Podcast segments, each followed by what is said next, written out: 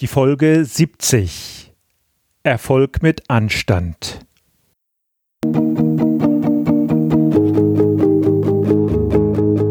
Gute Führung braucht Gespür. Der wöchentliche Podcast für Führungskräfte und Unternehmer. In dieser Sendung geht es um Anregungen, Gedanken und Impulse, mit denen Sie Ihre Führungsaufgaben leicht, schnell, effizient und harmonisch erledigen. Ihr Gastgeber ist wie immer Thomas Reining.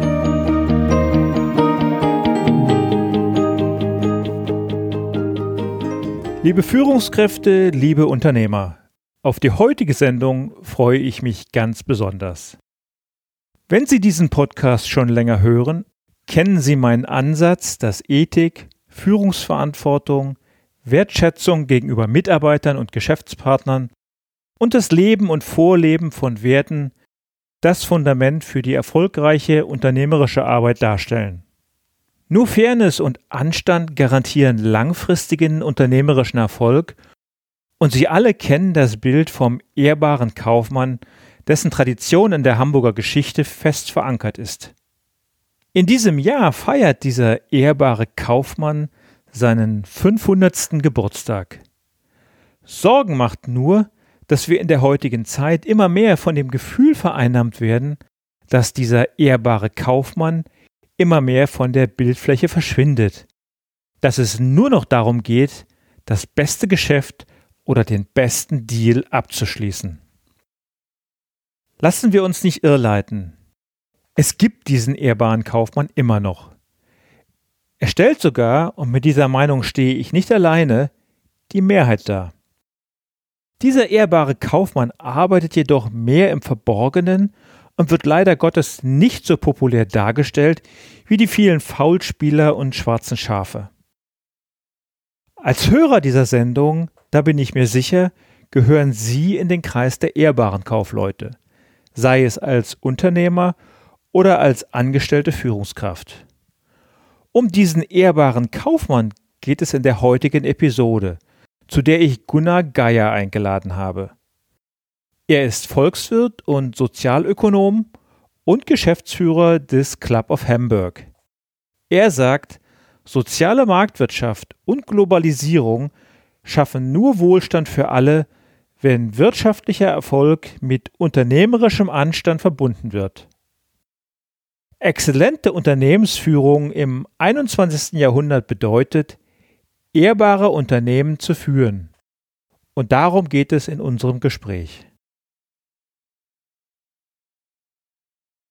Guten Morgen, lieber Herr Geier. Guten Morgen, Herr Reining. Würden Sie sich vielleicht unseren Hörern als allererstes mal kurz vorstellen? Das mache ich gerne aus Österreich, wo ich mit meiner Familie seit zwei Jahren lebe, habe aber eine 20-jährige Hamburg-Vergangenheit hinter mir ich habe dort studiert, anschließend am Lehrstuhl von Professor Strauper an der Universität Hamburg gearbeitet. Als Studienfach hatte ich Volkswirtschaftslehre und Sozialökonomie gewählt und habe dann zusammen mit Professor Strauper die Herausforderung angenommen, das Hamburgische Weltwirtschaftsinstitut, was ja ein privat finanziertes Wirtschaftsforschungsinstitut ist, zu gründen und aufzubauen. Das haben wir beide im Zeitraum von 2005 bis 2014 gemacht. Und 2014 haben wir beide gesagt, man soll gehen, wenn es am schönsten ist, haben neue Herausforderungen gesucht. Und über eine Herausforderung, bei der ich jetzt immer noch dabei bin, werden wir sicherlich gleich sprechen, nämlich die Stiftung Club of Hamburg, bei der ich seit 2014 Geschäftsführer bin in Österreich leben, in Hamburg noch äh, aktiv sein, könnte man sagen, solch eine Kombination ist nur möglich durch ja, Globalisierung, Technisierung oder auch zunehmende Digitalisierung? Alle drei Punkte treffen zu. Zuallererst muss man es natürlich wollen und man muss auch die entsprechenden verständnisvollen Arbeitgeber haben oder besser formuliert die modernen Arbeitgeber, die einem die Freiheit lassen, wie man seine Work-Life-Balance gestaltet. Natürlich brauchen sie Technisierung und Digitalisierung, weil nur so ist die Kommunikation mit dem Team in Hamburg leicht und vor allem auch kostengünstig möglich und die Zusammenarbeit im digitalen Raum. Sie brauchen auch die Globalisierung, weil ohne die Globalisierung würden beispielsweise die Preise für Verkehrsmittel noch längst nicht so niedrig sein, dass man sich ein beinahe wöchentliches Pendeln nach Hamburg leisten kann und wissen auch, dass Globalisierung großen Beitrag dazu geleistet hat, dass die Telekommunikationskosten nahezu gegen Null gesunken sind. Also man braucht alle drei Sachen. Viel wichtiger ist aber, man braucht einen Arbeitgeber, den ich ja zum Glück mit repräsentiere als Geschäftsführer, der an guten Leuten, Klammer auf, Entschuldigung für das Eigenlob, Klammer zu, interessiert ist und sich sagt, wo die Leute arbeiten, ist eigentlich egal. Wenn Zeiten für Teamsitzungen, Zeiten für vor Ort unter äh, Gespräche mit Unternehmen beispielsweise gegeben sind und ansonsten die Unternehmensorganisation nicht darunter leidet, warum soll dann nicht jemand 1000 Kilometer weg von Hamburg in seinem Homeoffice sitzen und dort viel produktiver sein, als wenn er sich in das Büro in Hamburg begibt? Ich könnte kaum mehr Zuspruch zu dieser Aussage geben. Aber kommen wir zurück zum Club of Hamburg. Das hört sich ja im ersten Moment ein bisschen elitär an. Erzählen Sie uns doch einmal, wer oder was diese Stiftung Club of Hamburg ist und welche Ziele sie verfolgen. Für uns ist eben ganz wichtig, dass das Stiftung vor dem Club of Hamburg steht. Wir wurden aber in der Tat schon sehr oft mit dieser Frage, ist das jetzt sowas wie der Überseeklub? Sind das eine neue Form von Lions oder Rotariern? Ist es also einfach ein elitäres Gehabe? Mit dieser Frage wurden wir ganz oft konfrontiert. Es ist es nicht. Es ist eine ganz normale Stiftung mit einem entsprechenden gemeinnützigen Zweck vom Finanzamt anerkannt und von der Stiftungsaufsicht überwacht. Warum Club of Hamburg? Der Club of Rome hat in den 70er Jahren eine große Entwicklung ins Rollen gebracht. Heutzutage kann sich keiner mehr erlauben, nicht über ökologische Nachhaltigkeit nachzudenken. Das ist der Verdienst vom Club of Rome, egal wie streitbar man in heutigen Zeiten zu seinen Äußerungen steht. Wir haben gesagt, für die Wirkung, die der Club of Rome hatte auf das ökologische, nachhaltige werden unserer Welt und insbesondere auch in den entwickelten Volkswirtschaften und auch bei jedem von uns selber. Diese Wirkung wollen wir im Bereich Unternehmensethik, werteorientierte Führung, Anstand von Führungskräften entfalten. Und demzufolge war es klar, dass so ein Vorbild der Club of Rome ist. Dann ist klar, wir sitzen in Hamburg und das könnte zufällig sein, ist es aber nicht. In Hamburg gibt es den in diesem Jahr 500 Jahre alt werdenden Verein des ehrbaren Kaufmanns. Und das war die spannende Kombination aus Club of Rome und Hamburg.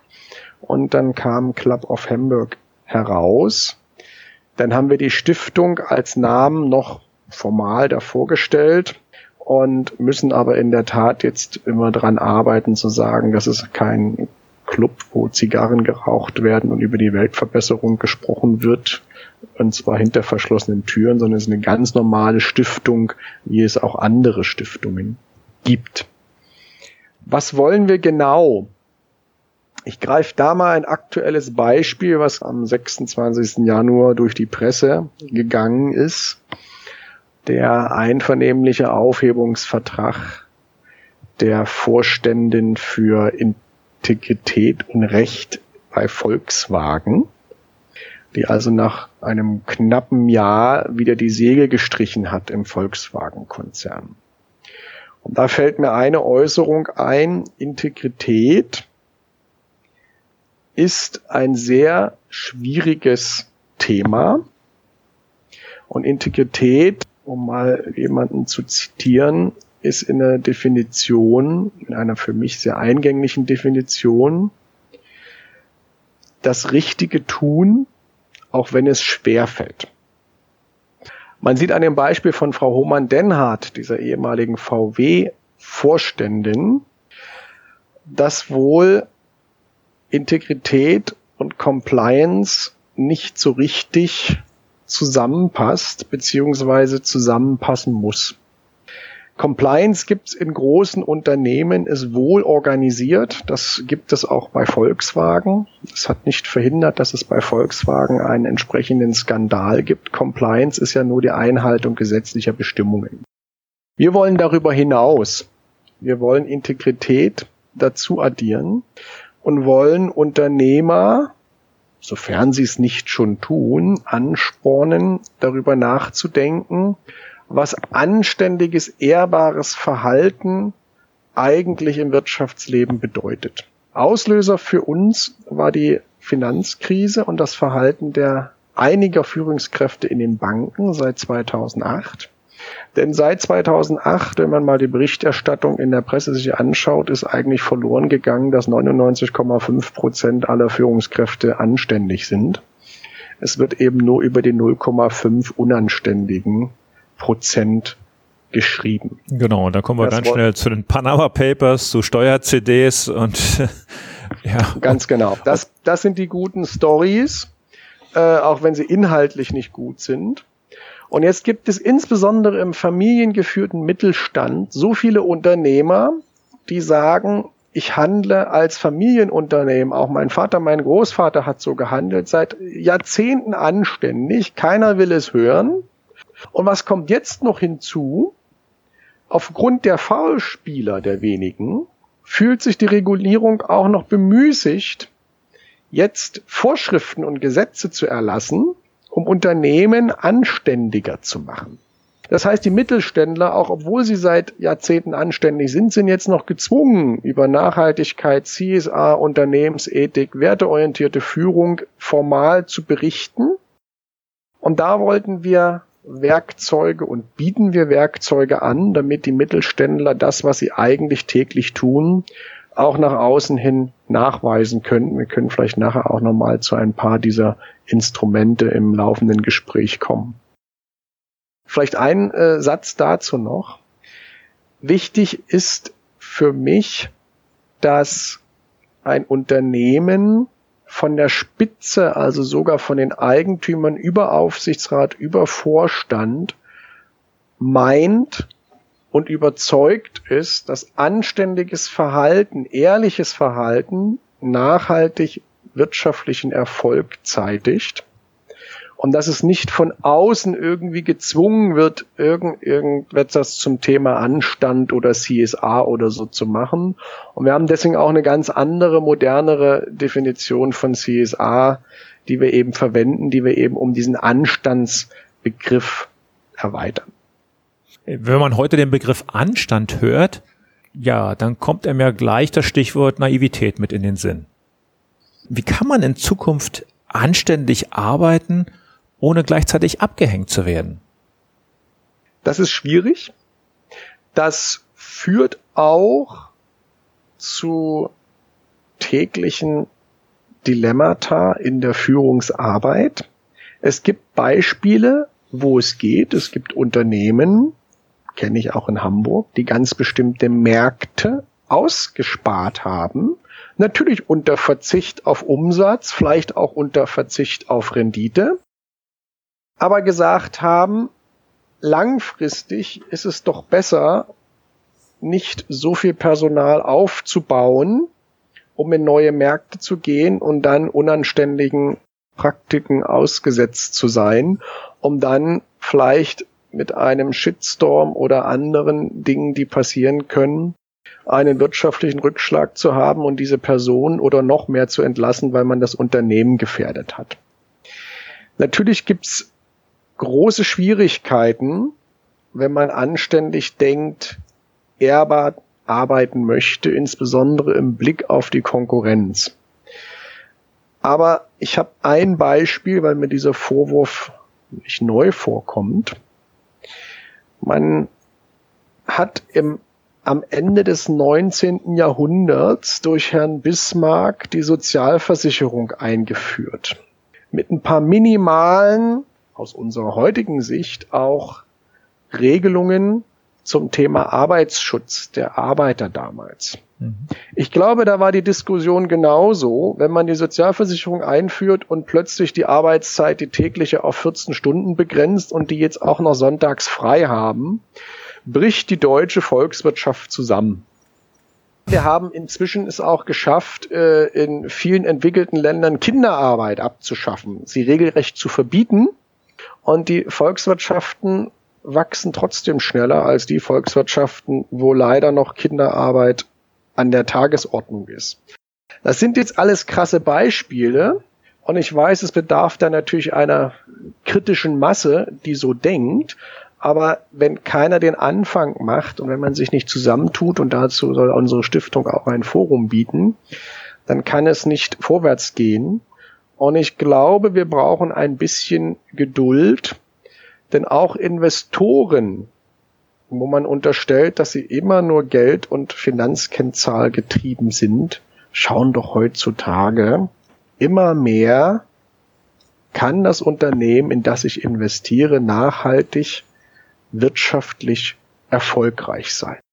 Und ich gebe Ihnen Brief und Siegel, auch wenn ich es nicht beweisen kann. Es gibt Unternehmen, die haben in ihren Investitionsentscheidungen oder Investoren in ihren Investitionsentscheidungen bereits eine Kennziffer drin. Wie wahrscheinlich ist es, dass das Unternehmen, in das ich investiere, demnächst einen Shitstorm, einen Skandal à la VW, einen Skandal à la Panama Paper, Cum-Ex-Geschäfte und so weiter hat.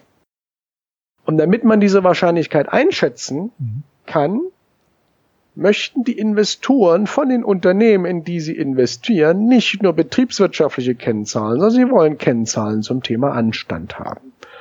Und daran arbeiten wir, dass man diese Kennzahlen zum Thema Anstand auch erheben und ermitteln kann. Erklären Sie uns doch nochmal ganz griffig, was genau tun Sie, um den Anstand, der in Unternehmen schon vorhanden ist, dass der sichtbar wird oder wie motivieren Sie Unternehmen, die noch nicht auf der Schiene sind, noch ein bisschen anständiger zu werden? Motivieren tun wir sie, indem wir die These vertreten. Und ich glaube, dass wir in zwei Jahren auch empirische Beispiele dafür haben, dass Anstand nachhaltig zu mehr wirtschaftlichen Erfolg führt. Kurzfristig können wir sie motivieren, indem wir sagen, in Zeiten knapper werdender Fachkräfte werden sich die weniger werdenden Fachkräfte die Unternehmen aussuchen, die mit ihren Wertevorstellungen übereinstimmen, beziehungsweise wo sie überhaupt Werteorientierung, Führungs, werteorientiert Führungsarbeit übernehmen können. Das heißt, die viel zitierte Generation Y und alle, die danach kommen, glaube ich, werden sehr selektiver vorgehen in der Auswahl ihrer Arbeitgeber und nehmen möglicherweise einen als anständig zertifizierten Arbeitgeber in Bielefeld als ein Weltunternehmen, was skandalverdächtig ist, aber dafür in der Weltstadt München sitzt. Ja, die werden mit vielleicht, den Füßen abstimmen. Genau, vielleicht sogar auch unter Einbußen, was das Salär angeht. Vielleicht werden die aber auch in München weiter leben können und für das Unternehmen in Bielefeld arbeiten. Und das wünsche ich Ihnen. Und wenn das Unternehmen in Bielefeld genauso modern ist in der Work-Life-Balance wie unsere Stiftung, dann müsste das funktionieren. Das sind wir wieder beim Anfang des Gespräches. Vielleicht aber, wie kann man Anstand wie kann man es messen, ja? Genau, messen und sichtbar machen. Wir haben in den letzten zwei Jahren nicht nur nationale, sondern internationale Normen zum Thema Corporate Social Responsibility durchforstet von ganz einfachen wie UN Global Compact über Berichtsstandards wie Global Reporting Initiative bis hin zur bisher umfassenden Norm globalerseits, weil von über 100 Ländern beschlossen, die ISO 26000, die erste Norm, die sich global ein gemeinsames Verständnis über Corporate Social Responsibility und was bin ich gegenüber meinen Stakeholdern verantwortlich ähm, ausgedacht bzw. entwickelt hat. Die ISO 26000 ist aber nicht zertifizierbar. Das heißt, Sie können sich nicht wie bei anderen ISO-Normen einen äh, Evaluierer ins Haus holen und dann sagen, äh, prüf mich mal. Und dann kriege ich dieses Siegel. Das ist bewusst so gemacht. Wir haben diese ganzen Normen zusammengepackt und haben da das Best of Best heraus extrahiert und haben daraus einen Anforderungskatalog gemacht. Und dieser Anforderungskatalog, da sind wir gerade dabei, wird jetzt in Fragenform, Berichtsform überführt, so dass wir Mitte des Jahres in der Lage sein werden, einen professionellen Evaluierer, das machen wir aus Unabhängigkeitsgründen nicht selbst, in Unternehmen zu schicken und eine Bestandsaufnahme oder sogar eine komplette Evaluierung zu machen, wie nach unserer Darlegung, wissenschaftlich begründeter Darlegung von CSA, was Unternehmensverantwortung heute beinhaltet, wo das Unternehmen dort steht. Also genauso wie andere Evaluierung, ob es eine Produktzertifizierung durch den TÜV ist, gibt es eine Anstandszertifizierung durch unsere Stiftung. Und damit haben wir das zweite Problem erledigt. Wir machen Unternehmen vergleichbar wie anständig sie sind, wie weit der Weg noch zum ehrbareren Unternehmen ist. Und drittens, wir haben einen weiteren Anweis. Wie kann man sich das vorstellen? Wird das eine Punkteskala geben oder? Das wird am Ende eine Punkteskala geben. Da wird es eine Schwelle geben, wo man sagt, wenn ihr über diese Schwelle kommt, habt ihr das Gütesiegel Erfolg mit Anstand verdient, wenn ihr das möchtet. Und wenn ihr über die Schwelle kommt und damit das Gütesiegel erhaltet, dann habt ihr auch die Möglichkeit, in den DEX Deutschen Ethikindex aufgenommen zu werden. Auch wenn ihr das möchtet. Wir zwingen die Unternehmen nicht dazu. Die Unternehmen können auch sagen, wir wollen einfach nur systematisch in den nächsten Jahren unseren Weg zu mehr Anstand verfolgen. Und dann machen wir oder stellen wir nichts anderes bereit als das, was es seit äh, Jahrzehnten, fast seit Jahrhunderten gibt. Der Controller, in einem Unternehmen nimmt sich diverse Kennzahlen und bemisst daran die Entwicklung des Unternehmens in betriebswirtschaftlicher Hinsicht. Und wir geben die Kennzahlen in unternehmensethischer Hinsicht, sodass ein Controller demnächst in der Lage sein kann, nicht nur einen Fortschritt beim Wachstum des Unternehmens zu identifizieren, sondern auch einen ethischen Fortschritt darzustellen. Den DEX, können Sie den noch mal ein bisschen präziser für unsere Hörer äh, erklären? Das Wortspiel natürlich im Vergleich zum DAX ist nicht ganz ungewollt. Genau, auch nicht ganz ungewollt. Der DAX gibt ja heutzutage nur Auskünfte darüber, welche Marktkapitalisierung ein Unternehmen hat natürlich auch, wie viele Aktien im Streubesitz sind und wie sich das Unternehmen betriebswirtschaftlich entwickelt.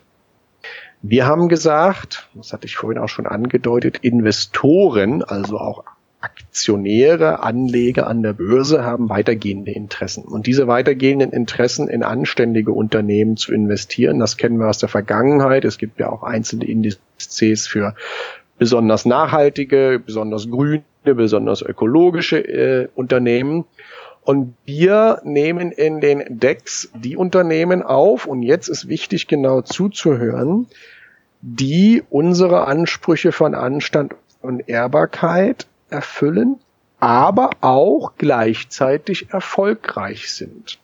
Das heißt, wir wollen nicht, dass der DAX die erfolgreichen und der DEX die anständigen Unternehmen repräsentiert, denn es ist ja ganz klar, ein Unternehmen, was nicht wirtschaftlich erfolgreich ist, geht ja nicht anständig mit seinen Mitarbeitern um, wenn die tagtäglich Angst vor der Kündigung und vom Personalabbau haben. Das heißt, bei uns kommen die beiden Komponenten Erfolg und Anstand in einem Index zusammen und unsere große Vision, vielleicht sind wir 2018 schon so weit, ist, dass wir den DEX mit dem DAX vergleichen können. Erstmal dahingehend, welche Unternehmen sind im DEX gelistet, welche sind im DAX gelistet. Und es wäre doch schön, Herr Reining, wenn wir in 2020 Volkswagen nicht nur im DAX, sondern auch im DEX haben. Es wäre darüber hinaus schön, das ist auch noch wichtig mitzuteilen, wir können nicht nur Unternehmen evaluieren und beurteilen, wir können jede Organisation beurteilen. Ich würde es zum Beispiel auch begrüßen, wenn die Kirchen, wenn Greenpeace, andere NGOs sich nach unseren Kriterien evaluieren lassen und in den Decks aufgenommen werden. Stellen Sie sich mal so eine tolle Mischung vor. Zwei, drei wichtige DAX-Konzerne, dann kommt die evangelische Kirche, die im DEX gelistet ist. Das ist doch die Signalwirkung. Natürlich kann man bei der evangelischen Kirche nicht investieren, aber man kann Arbeitnehmer werden bei der evangelischen Kirche. Und dann hat man doch auch eine Signalfunktion, dass man sagt, das ist doch ein anscheinend anständiger Arbeitgeber, weil der ist im DEX gelistet. Das, das finde ich einen, einen unglaublich spannenden Ansatz. Auch, dass Sie so Organisationen wie zum Beispiel Greenpeace äh, damit monitoren könnten. Denn die einen sind ja himmelhoch jauchzen für Greenpeace und für die anderen ist das äh, ja die Verteufelung schlechthin. Da ein objektives Bild drauf zu kriegen, finde ich einen ganz spannenden Ansatz.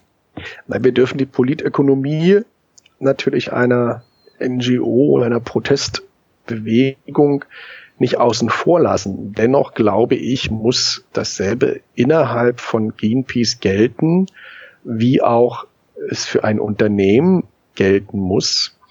Wenn ein Unternehmen von uns evaluiert wird und wir fragen, wie geht ihr mit euren Stakeholdern um? Auch in kommunitativer Hinsicht berichtet ihr, macht ihr Stakeholder-Dialoge, seid ihr transparent, seid ihr auskunftsfähig, dann verlange ich das auch von Greenpeace. Dass die auch transparent sind gegenüber ihren Stakeholdern und die Stakeholder sind nicht nur die Mitglieder, die für Greenpeace spenden, die Stakeholder sind dann auch die Unternehmen, die von Greenpeace zu Recht oder zu Unrecht kritisiert werden.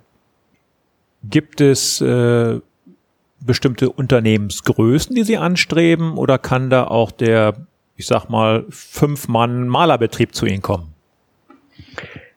Der könnte es theoretisch auch. Der Umfang der Evaluierung und das durchzuarbeiten ist natürlich enorm für kleine Unternehmen. Wir sagen, ein Unternehmen sollte an der oberen Schwelle für ein KMU sein, das heißt irgendwo 200 bis 250 Mitarbeiter haben. Warum? weil in der Größenordnung es sich lohnt, in einem Unternehmen, wenn vielleicht auch nicht mit einer Vollzeit, aber mit einer Teilzeitstelle, jemanden damit zu befassen, was Unternehmensverantwortung bedeutet. Und wenn Sie so einen Ansprechpartner nicht haben, wird es natürlich für die Inhaber schwierig, äh, sich dann mit unseren Anforderungen zu befassen. Sie müssen also insofern die kritische Größe haben, dass Sie es sich leisten können, eine Person, eine Abteilung auch mit diesem Thema zu befassen. Ich will aber nicht Angst machen. Die Ressourcen müssen nicht neu aufgebaut werden. Das wird uns ja auch immer vorgeworfen, wenn da die Evaluierer durchkommen, ist der Betrieb für vier Wochen lahmgelegt. Natürlich macht es Arbeit, aber eigentlich ist unser Rezept, jedes Unternehmen, ob klein oder groß, hat eine bestimmte Organisation. Je größer, desto mehr kann man sie äh, in einem Diagramm darstellen nach den klassischen Unternehmensfunktionen, Finanzen, Personal und so weiter und so fort. Wir wollen nicht eine zusätzliche Funktion namens Anstand hinzupflanzen. Wir wollen auch nicht die Nachhaltigkeitsabteilung vergrößern, sondern wir wollen in den vorhandenen Abteilungen das Bewusstsein für Anstand schärfen und dafür sensibilisieren. Das heißt, der Personalleiter denkt täglich nicht nur an seine Erfolgsziele, sondern er denkt täglich auch an das Thema unternehmerische Ethik. Und im Falle des Falles, dass er kündigen muss, denkt er auch daran, gibt es nicht vielleicht eine Möglichkeit, ethisch zu kündigen? Wie gehe ich jetzt mit dem Personal um? Jetzt haben wir ja hier im Podcast nicht nur Unternehmer zu Gast, wir haben ja auch Führungskräfte zu Gast. Und viele Führungskräfte arbeiten in Unternehmen, wo sie manchmal auch die Zweifel haben, ob das nicht noch besser ginge. Können sich auch Führungskräfte bei Ihnen im Club of Hamburg aufgehoben fühlen? Die Führungskräfte sind ja unsere Zielperson. Natürlich kann das Gütesiegel Erfolg mit Anstand nur an ein Unternehmen gegeben werden. Auch ein Unternehmen kann nur in den Decks aufgenommen werden. Allerdings funktioniert ein Unternehmen nicht durch Werteorient, äh, kann es nicht werteorientiert funktionieren, wenn die Führungskräfte nicht entsprechend sensibilisiert, entsprechend geschult wurden, beziehungsweise entsprechende Bewusstsein aufgebaut haben. Das heißt, unsere Unterstützungsangebote, um ein Unternehmen auf dem Weg zum ethischen Fortschritt zu bringen oder dort weiter zu begleiten, damit ich nicht immer unterstelle, dass es nur unanständige Unternehmen gibt, also ein Unternehmen reifen zu lassen im Sinne von Unternehmensethik. Dazu brauchen wir die Führungskräfte und dahin richten sich auch unsere Angebote. Die eine, ich erklär mal eine spezielle Situation, um es noch ein bisschen vielleicht plastischer zu machen. Gerne. Sie sind ein Unternehmen, was 25 Prozent ihres Umsatzes in Russland verdient.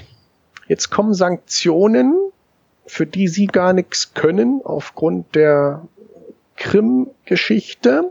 Das heißt, sie dürfen nicht mehr nach Russland exportieren. Sie haben jetzt zwei Möglichkeiten. Sie können Kurzarbeit anordnen oder Personal entlassen, müssen es so vielleicht sogar, um den Bestand des Unternehmens nicht zu gefährden, weil ihnen ja 25 Prozent der Umsätze weggebrochen sind. Oder sie können in irgendwelchen Tricks, die vielleicht gar nicht illegal sind, versuchen, einen Teil des Umsatzes zu retten, indem sie über Drittländer weiterhin Geschäfte mit Russland betreiben oder Mittelsmänner, wie auch immer. Vor dieser Entscheidung stehen Sie. Wie definieren Sie jetzt anständig? Sind Sie anständig im Sinne der Weltgemeinschaft nach dem Motto, ja klar, wenn es Sanktionen gibt gegen dieses böse Russland, muss ich als Unternehmer natürlich mich daran halten? Oder sind Sie anständig gegenüber Ihrer Belegschaft und sagen, ich möchte meine Fachkräfte, die ich mühsam ausgebildet und ausgewählt habe und zu denen ich ein gutes Verhältnis habe, meine Belegschaft, möchte ich nicht so einer Sanktionsentscheidung opfern. Und das ist so ein tägliches Dilemma, was Führungskräfte haben. Und wir ja. geben die Werkzeuge dazu, um in diesem Dilemma zumindest zu einer Entscheidung zu kommen, die die Führungskraft vor sich und vor anderen, intern wie auch extern, Stichwort Stakeholder, vertreten kann. Die Führungskraft muss täglich Auskunft geben können, auch wenn sie abends am Abendbrotstisch bei ihrer Familie sitzt, was sie getun hat, getan hat, Entschuldigung, und auf welcher Wertegrundlage sie das entschieden hat und dass sie sich auch mit dieser Entscheidung wohlfühlt. Das finde ich einen ganz interessanten Ansatz, weil in solchen Konflikten steckt ja eigentlich jeder Unternehmer irgendwann irgendwie und auch jede Führungskraft irgendwann irgendwie. Und es kommt auf die Rahmenbedingungen drauf an. Wenn jetzt jemand zu seinem Vorgesetzten geht und sagt, wir müssen unser Personal erhalten. Und der Vorgesetzte sagt, aber die betriebswirtschaftlichen Kennzahlen geben es nicht her. Wir achten nicht auf Menschen, wir achten nicht auf Personal, wir achten jetzt nur auf den Profit, weil wir auch, ich sag mal, vermeintliche böse Fonds als Anteilseigner haben, dann muss es trotzdem eine Situation sich ergeben können, eine Atmosphäre ergeben können, dass man das ausdiskutieren kann. Dass also auch der Vorgesetzte schon sagt, bei uns zählen nicht nur Zahlen, sondern bei uns zählen auch Werte und Menschen. Und da komme ich wieder auf das Beispiel von Volkswagen und ich will kein Volkswagen-Bashing betreiben, aber bei Volkswagen war, nach dem, was wir wissen, die Unternehmenskultur so weit, dass man betrügerische Aktivitäten nicht als Betrug erkannt hat. Und wir wollen genau das Gegenteil, dass ich als Führungskraft, wenn ich sehe, dass etwas schief läuft, auch gehört werde, dass mir nicht gesagt wird, ist doch egal, wir haben nur Profitziele, macht das jetzt mal bitte. Sondern dass man auch die Rahmenbedingungen hat bis hin zu höheren Ebenen, bis zum Aufsichtsrat, dass auch der Aufsichtsrat mit gutem Beispiel vorangeht und sagt, ja, wenn eine Entscheidung äh, von mehreren Seiten sich angeschaut werden muss und insbesondere auch von der Anstandsseite, dann müssen wir das tun und wir geben euch Gelegenheit dazu, auch nach diesen Kriterien zu entscheiden. Das ist ja auch so ein, ähm, so ein Kontrapunkt äh, zur heutigen Globalisierung und es ist versprochen worden, es wird alles besser, aber es gibt halt ganz viele, die sich auf dem Weg überhaupt nicht abgeholt fühlen und die immer gefühlt äh, denken, es geht ihnen immer schlechter. Natürlich spielen Gefühle eine große Rolle. Man darf das nicht außer Acht lassen. Da sehe ich eher die Politik in der Verantwortung, die leider da, wo wir denken, dass es mehrheitsfähige Politik ist, die Gefühle außer Acht lässt, außer Acht lässt und am linken und rechten Spektrum diejenigen sich genau dieser Gefühle bedienen und entsprechend erfolgreich sind. Das ist ein zu weiter Ausflug in die Politik. Das ist nicht mein Metier. Aber sie sagten, dass viele dachten, dass durch die Globalisierung alles besser wird. Es ist besser geworden. Natürlich kann man auch immer noch optimieren. Wir sollten aber die Globalisierungserfolge jetzt nicht schlecht reden. Aber wir sind genau in einer neuen Phase, das haben Sie richtig erkannt, Herr Reining, dass wir sagen, wir haben uns jetzt 30, 35 Jahre mit Globalisierung, Internationalisierung, Effizienz, Digitalisierung und so weiter und so fort beschäftigt. Wir haben viele, viele Wohlstand geschaffen. Wir haben relativ und im Durchschnitt die Welt nach vorne gebracht. Aber vielleicht ist es im 21. Jahrhundert mal die Frage, dass Business Exzellenz, dass exzellente Führung sich jetzt wieder mehr anderen Themen wie Ehrbarkeit widmen muss. Genauso wie es in den 70er Jahren war, wo der Club of Rome gesagt hat, wir haben jetzt nach dem furchtbaren Zweiten Weltkrieg wieder eine einigermaßen substanzielle Weltwirtschaft aufgebaut, allerdings zu Lasten der Umwelt.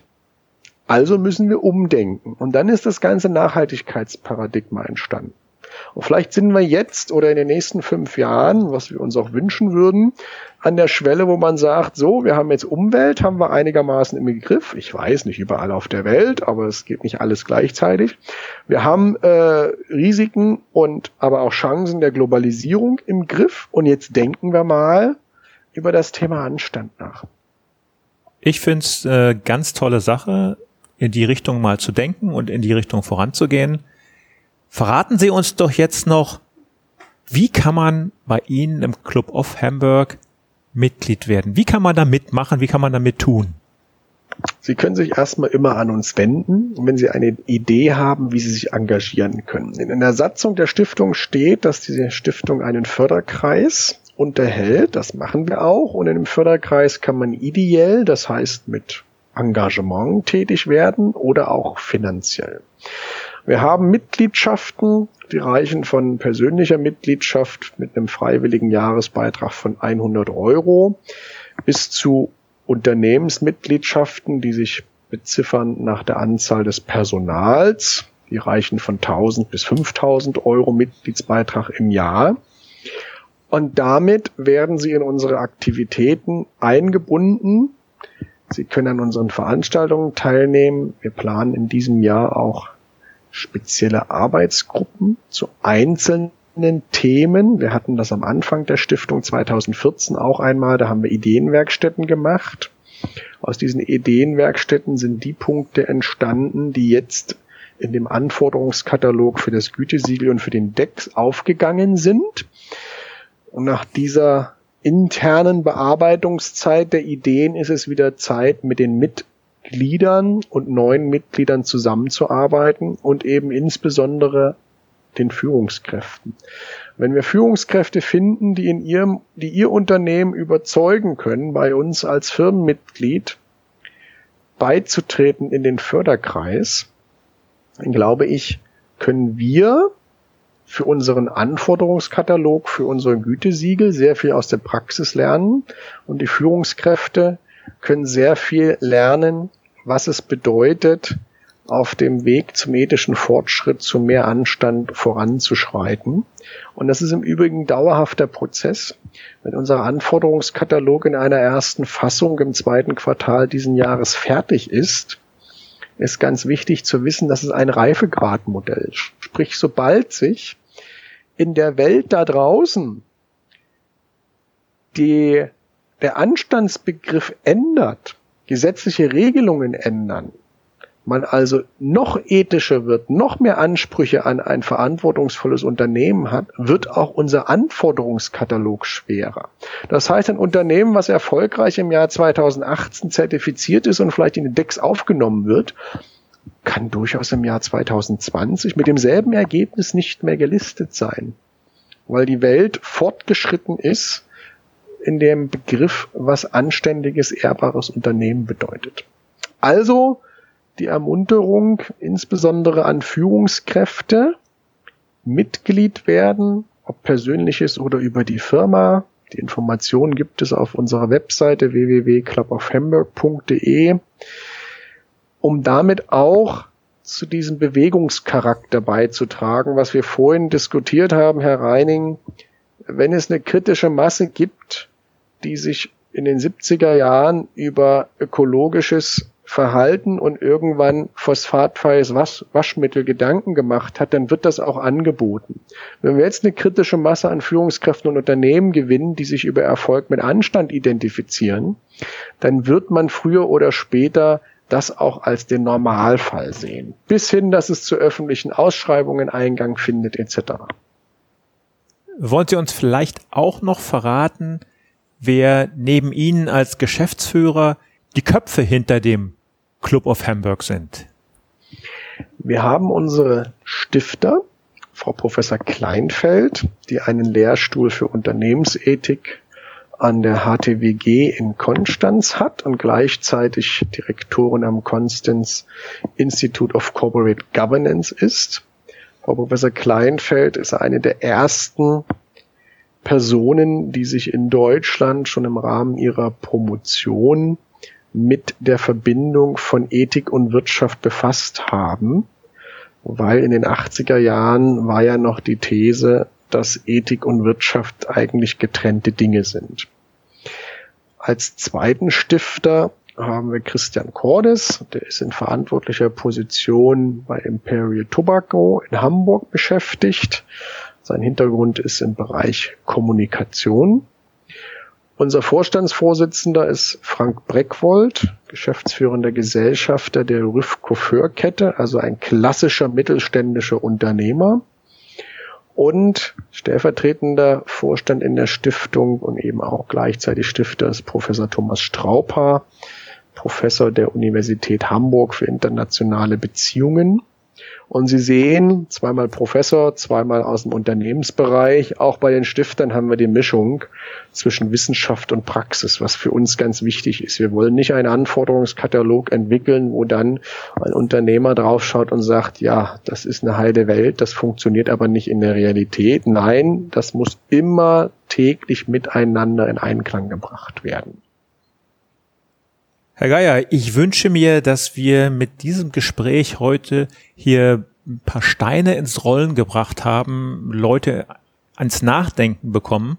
Wo sie gefunden werden im Netz, haben Sie schon erwähnt. Wir haben auch eine Gruppe bei Xing, die nennt sich natürlich wirtschaftlicher Erfolg mit unternehmerischem Anstand. Da kann man Mitglied werden, ist eine öffentliche Gruppe. Dadurch haben wir auch einen Unternehmensauftritt bei Xing. Wir sind auch über Twitter aktiv. Weitere Kanäle werden sicherlich irgendwann folgen, aber der Kernpunkt der Aktivitäten und wo man auch alle weiteren Kanäle finden wird, jetzt und in Zukunft, ist unsere Homepage Club of Hamburg in einem Wort.de. Ich bedanke mich recht herzlich für dieses spannende Gespräch. Es hat mir riesigen Spaß gemacht, mit Ihnen über Anstand im Wirtschaftsleben zu sprechen. Ihnen gehört jetzt das Schlusswort. Im Jahre, ich glaube 2002, gab es ein Interview in der Welt mit einem bekannten Unternehmer aus Hamburg. Der hat sich damals schon aufgeregt und hat den Satz geprägt in diesem, Unter, in diesem Interview. Wenn sowas Schule macht, ich zitiere jetzt nur sinngemäß, würde sich der ehrbare Kaufmann im Grabe umdrehen. Der ehrbare Kaufmann wird jetzt 500 Jahre alt in diesem Jahr und wir möchten nicht, dass er sich im Grabe umdreht. Es ist insofern auch ein symbolisches Jahr, das Jahr 2017, um für dieses Motto Erfolg mit Anstand Werbung zu machen. Und wenn wir in diesem Jahr nicht den Durchbruch schaffen, zumindest vielleicht im deutschsprachigen Raum, im europäischen Raum für die Idee, dann sollen wir uns in 20 Jahren nicht wundern, wenn die Globalisierung noch mehr verteufelt wird. Herr Geier, ich bedanke mich für das Gespräch und wünsche noch einen schönen Tag nach Österreich. Das wünsche ich Ihnen auch nach Hamburg. Danke, Herr Reining. Das war mein Gespräch mit Gunnar Geier über wirtschaftlichen Erfolg in Verbindung mit unternehmerischem Anstand und exzellente Unternehmensführung. Wenn Sie mehr erfahren möchten oder sich sogar engagieren wollen, dann empfehle ich Ihnen die Webseite des Club of Hamburg. Alle Links finden Sie wie immer in den Shownotes zu dieser Sendung unter www.gute-führung-braucht-gespür.de Folge 70. Führung und Gespür schreiben Sie bitte wie immer mit UE. Damit kommen wir zum Ende dieser 70. Sendung.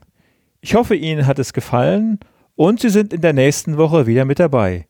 Ihr Thomas Reining. Zum Schluss darf natürlich auch nicht das Zitat der Woche fehlen. Bemerkenswert, dass es von Daniel Godewert stammt dem früheren Vorstandsvorsitzenden der Marke Volkswagen. Wenn wir es schaffen, Moral und Ethik in unser wirtschaftliches Handeln mit einzubeziehen, werden wir noch größeren Erfolg haben, zu Deutsch mehr Geld verdienen.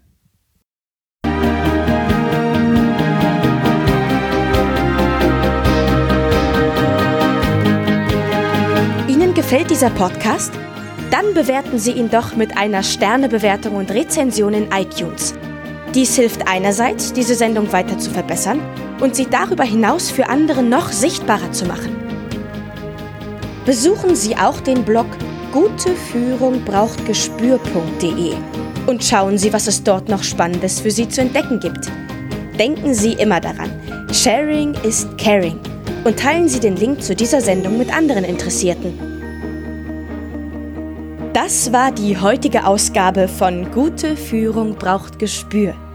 Vielen Dank fürs Zuhören und eine schöne Zeit für Sie.